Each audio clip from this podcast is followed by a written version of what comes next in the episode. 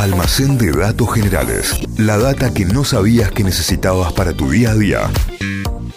Atención, levantamos la persiana, abrimos el almacén de datos generales. Muy bien, y vamos a hablar de un juego de mesa y de su historia. Ya en el almacén hablamos de varios, ya del origen y la historia de, por ejemplo, el Monopoly, del Life, el juego de la vida. Sí, el Sectionary. Eh, no, eh, hablamos de, lo- de la historia de los crucigramas. Sí. Hoy vamos con otro clásico. Eh, uno de mis favoritos también. Me gusta mucho este juego de mesa. A ver. Eh, que existe gracias a que un arquitecto se quedó sin trabajo. Que se quedó sin laburo. Ah, muy ¿Ves? bueno. ¿Ves que la gente se pone creativa en situaciones claro. de crisis? Oportun crisis, Claro. claro. dijo Homero. Tal cual. Hoy vamos a hablar de la historia del Scrabble. ¿Lo conocen al Scrabble? ¿Lo Nunca mi al Scrabble? Me Nunca en mi vida jugué. ¿Nunca jugaste al Scrabble? No, no juego mesa, juegos de mesa en general, pero Ah, me nunca jugué al Scrabble. Para el que no lo conoce, es un juego en el que se juega con tablero y vos tenés fichas con letras y el objetivo es armar palabras y las eh, cuanto más largas las palabras o cuanto las letras son más más menos comunes, sumas más puntos y hasta que llegas a cierta cantidad de puntos y ganas. Claro. Es un juego para cuando se corta la luz. ¿Sos bueno, Santi, el Scrabble? Eh, sí, me gusta mucho. Sí, ¿Te me gusta imagino más que sí. el Scrabble o el eh, Rumi? Ah, no sé cuál es el otro. Eh, eh, hay como dos formas. No, no lo conocía. A mí me encanta el Scrabble. No, el soy Scrabble es el de fanático las Scrabble. palabras. Eh, no, estoy ¿Con cuál confundido estás yo. confundiendo? Estoy confundido yo, para. Es el que te, la, la- está la letrita con el numerito chiquito arriba que vos vas armando y Claro, después Sí, los claro. sí, sí, es entonces eh, la, la S, la A, la E, por ejemplo, son letras más comunes, valen menos Valen puntos. menos Sí, puntos, sí, sí. usas la X. Una X, una Q, una Z, es- valen más puntos. Y tenés El buraco, perdón. Ah, no, yo. no, no, no. Tenés puntitos así, lugares del Sí, tablero sí, en el sí, que te valen doble o triple las letras, las palabras y demás. Bueno, ese es el Scrabble y vamos a contar la historia de hoy. Y por eso empezamos hablando de Alfred Butts, un arquitecto. Alfred Butts. que decíamos recién, era un, un arquitecto, nació en Poughkeepsie, en Nueva York, en abril de 1899, era hijo de abogado y de maestra del secundario, se recibe en 1924 como arquitecto de la Universidad de Pensilvania, hasta ahí todo muy normal, empieza a trabajar en una firma de arquitectura, pero a principios de la década del 30, como a gran porcentaje de la gente en Estados Unidos, le llegó la Gran Depresión y se queda sin trabajo. Así que empieza a usar su tiempo libre que tenía en ese momento en su otro hobby que era el arte. Eh, de hecho, hizo muchos dibujos y hay seis de esos dibujos que los compró el Met. Epa. O sea, el Met, Museo Metropolitano de Nueva York Sí. los tiene ahí exhibidos. Me gusta el arte. Pero también tenía otro hobby y otra pasión que eran los juegos de mesa. Eh, así que pasa un tiempo y Alfred se propone diseñar su propio juego de mesa. A ver cómo le iba. Estábamos en la década del 30. No tenía trabajo el tipo porque se había quedado sin el laburo. Así que necesitaba eh, encontrar qué hacer en su tiempo. Como le gustaban los juegos de mesa, dice voy a diseñar uno. Y empezó un trabajo de investigación sobre Mira. los juegos más populares que había en ese momento. Eh, y se dio cuenta, determinó que los juegos de populares se podían dividir en tres categorías: de números, como por ejemplo los dados o el bingo, de movimiento, como el ajedrez o las damas, y de palabras, como los crucigramas. Esas fueron como las tres macro categorías La que, que dijo Alfred. Y de esta última categoría, las de palabras, no estaban tan explotados, tan masivos, tan populares. Existían en ese momento los crucigramas y los anagramas pero no eran tan populares, eran hasta ahí nomás conocidos, y además eran 100% de habilidad, o sea, no estaba involucrado el azar en un crucigrama, o sea, Claro. tenés que saberlo.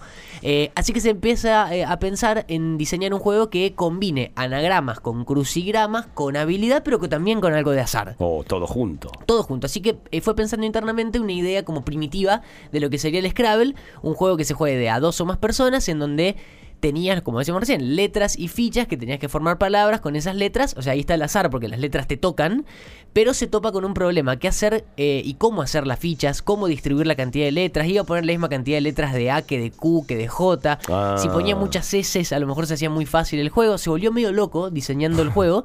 Y lo que hizo fue agarrar tapas del diario de New York Times y esto fue un trabajo de hormiga al anotar y calcular la frecuencia con la que aparecía cada letra del alfabeto. O sea, cuántas A aparecían en la tapa del New York Ah. Times, cuántas E, cuántas B, cuántas C. Eh, y en una época en la que las tapas de los diarios eran puro texto, no había ni una foto, así que había mucha información para analizar. Y con esa data, eh, Alfred determinó cuántas fichas iba a tener en total el juego y así fue naciendo como la idea final del Scrabble. Fue una investigación hiper minuciosa, imagínense. Y sí. Analizó lo que hoy se conoce como frecuencia de aparición de letras, una cosa matemática, mira, ahí tenemos Cayo. Claro. Eh, Hoy sabemos mucho más de esto por cálculos matemáticos más complejos. Por ejemplo, ¿saben cuál es la letra que más aparece en el idioma español? No. La A. No, la E.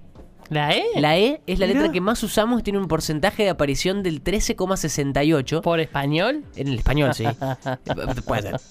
Son números que pueden variar mucho porque depende de qué se está analizando también. Claro. Eh, pero en, en promedio, la E es la que más se usa. Después le sigue la A, después le sigue la O y después le sigue la primera consonante que es la S. La letra que menos usamos en el español, ¿cuál es? La me- que menos usamos. La que menos usamos, la X. ¿La, No. Y, No, tampoco. ¿La Y no? No, la Z. Ah, La Z es la que Estaba menos toque, usamos. Estaba Sí. al lado, pero no era. Tiene una frecuencia de aparición del 0,52% en el idioma español. 0,50. Ajá. Bueno, algún loquito se puso a analizar, y acá también datos sobre frecuencia de aparición de letras, las letras del Quijote de Cervantes. Sí. Sí. En el Quijote, en el libro, hay 1.640.502 letras. La letra que más se aparece, repite la fórmula de arriba, es la E. Hay 229.188 letras de E en el Quijote de Cervantes. A ver, yo te pongo el que todo el texto del Quijote en un Word, hago control F y pongo la letra Claro. A y sé inmediatamente cuántas letras A Claro. hay. Pero eso lo hicieron leyendo el Quijote, Claro. marcando una por una las letras.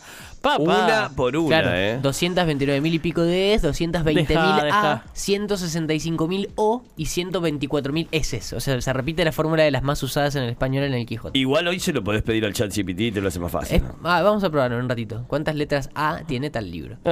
Pero bueno, volvemos a Alfred. Eh, termina la idea del juego que combinaba así perfectamente como quería él, estrategia con conocimiento, con azar eh, eh, limitado, porque tampoco era puro azar. Diseña el tablero, los cuadraditos con los puntos extras y demás, los puntajes de cada letra y todo. Lo prueba jugando mucho con su esposa y dicen que eh, siempre ganaba la esposa, siempre le ganaba a Alfred. Bueno, le, le gusta el juego, le parece que queda copado. Lo presenta en 1933 con otro nombre, en realidad no con Scrabble. Se llamaba Léxico al principio Léxico. con K. Después se llamó Criss Cross y después cambió finalmente Scrabble. Se le ofrece a las grandes compañías de juegos de la época, había una que se llamaba Parker Brothers, y todas lo rechazaron. O sea, Parker Brothers y todas las otras compañías que- desarrolladoras de, de juegos de mesa lo- no, no se lo compraron. Pero bueno, lejos de desanimarse, el tipo se propuso fabricarlo a mano él. Eh, hizo 200 juegos, 200 Scrabble A mano. a mano en madera y los vendió, vendió 84 de esos 200 a 20 dólares cada uno. Pero por esos años también, mientras estaba haciendo esto, volvió a conseguir trabajo como arquitecto, otra vez. Así que se empezó a dedicar eh, full eh, a la arquitectura y como que la historia podría haber terminado ahí y listo. Pero en 1948, o sea, bastante tiempo después, un amigo de Alfred, James Brunot, que tenía una de las versiones originales que había hecho Alfred a mano, le propone fabricarlo en masa, comercializarlo, él tenía más Claro. contactos, a cambio de darle un porcentaje de las ventas. Así que aceptan, eran amigos, eh, eh, Brunot empieza a venderlo por todos lados y recién, de hecho, ahí se patentó recién el Scrabble, en el 48.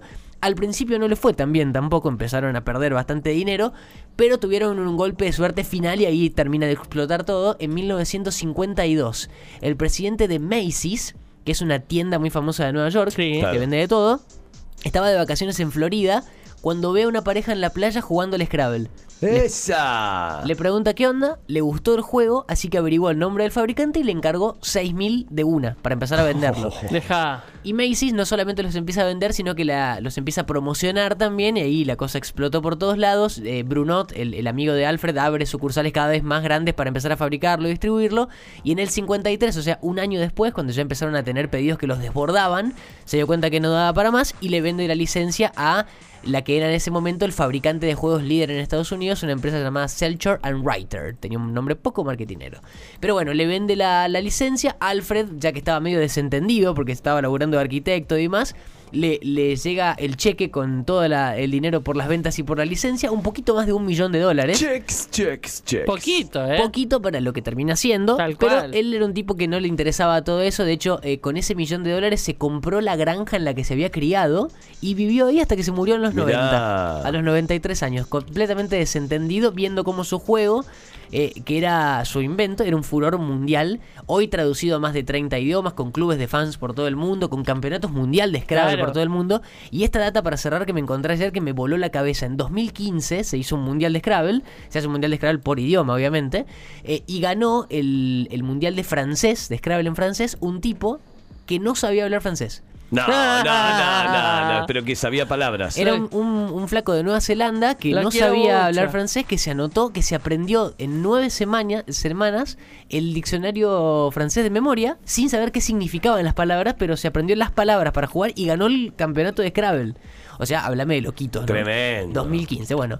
Así que la historia de uno de mis juegos favoritos, además, el Scrabble, que lo uso, como decía recién, cuando se corta la luz, lo tengo ahí listo para cuando, no hay, a mano. cuando no hay internet. Yo La creo que sería buena jugando, ¿eh? Eh, pero nunca, nunca en mi vida lo jugué. día- De hecho, nunca lo tuve, nunca, nunca lo vi. Algún día lo traigo y hacemos uno en el Una corte. partidita. Claro, Sí. la historia de, de Alfred Butts de hoy y del Scrabble en el almacén de hoy. Vayan a jugarlo si lo tienen. Me vuelvo loco. En esta historia la van a encontrar como siempre en canal de Spotify. Nos buscan como Notify Diario. Ahí tienen todo el podcast. Ahí van a encontrar toda esta data y muchísimo, muchísimo más, obviamente.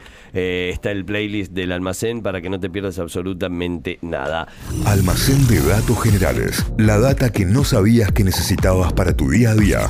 Inventos, curiosidades de la historia, estudios increíbles de la ciencia, lugares raros del mundo y un montón de locuras más. Todo eso podés conseguir en el Almacén de Datos Generales de Santi Miranda.